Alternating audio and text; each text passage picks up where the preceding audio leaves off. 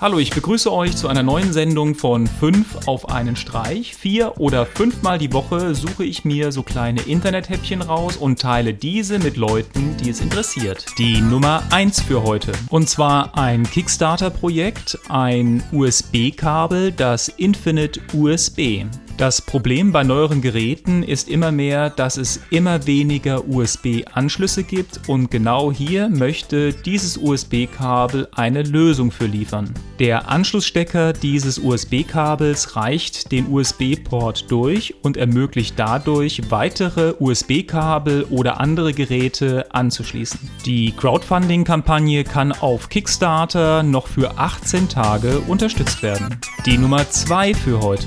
Als nächstes habe ich ein Jump-and-Run Arcade-Spiel in Retro-Pixel-Grafik. Das Spiel heißt Maldita Castilla. Ihr steuert einen Ritter, der sich gegen Monster, Zombies und andere Ungeheuer durchsetzen muss. Und vom Look and Feel erinnert das Ganze an Ghost and Goblins. Die Nummer 3 für heute.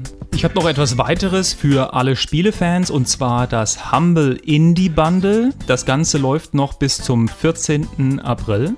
Für die ersten drei Spiele könnt ihr den Kaufpreis selbst bestimmen. Mindestbetrag ist ein Dollar. Dabei ist Pixel Piracy, Unepic und Super Splatters. Bezahlt ihr mehr als der durchschnittliche Käufer, kommt noch dazu Outlast, Torchlight 2 und La Mulana. Bezahlt ihr insgesamt mehr als 10 Dollar, kommt noch Shadow Warrior dazu. Alle Spiele werden über Steam angeboten. Die Nummer 4 für heute. Als nächstes habe ich ein eine neue Plattform für euch und zwar für das Internet der Dinge. Das Startup Relayer hat auf der CeBIT den Code N-Wettbewerb gewonnen.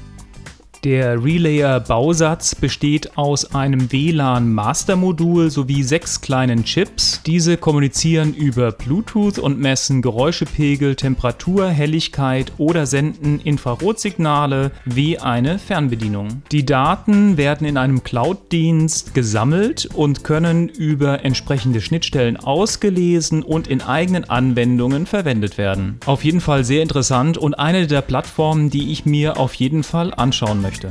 Die Nummer 5 für heute. Und zum Abschluss habe ich eine Indie-Künstlerin aus den USA für euch und zwar Kawehi. Kawehi macht schon seit Jahren Musik, ist aber erst seit letztem Jahr richtig erfolgreich. Ich verlinke euch den YouTube-Kanal als auch einige meiner Lieblingslieder. Das war's wieder für die heutige Sendung. Wie immer, schaut bei Facebook, Twitter, Google Plus vorbei, abonniert uns auf YouTube. Ich wünsche euch frohe Ostern. Bis zum nächsten Mal. Tschüss.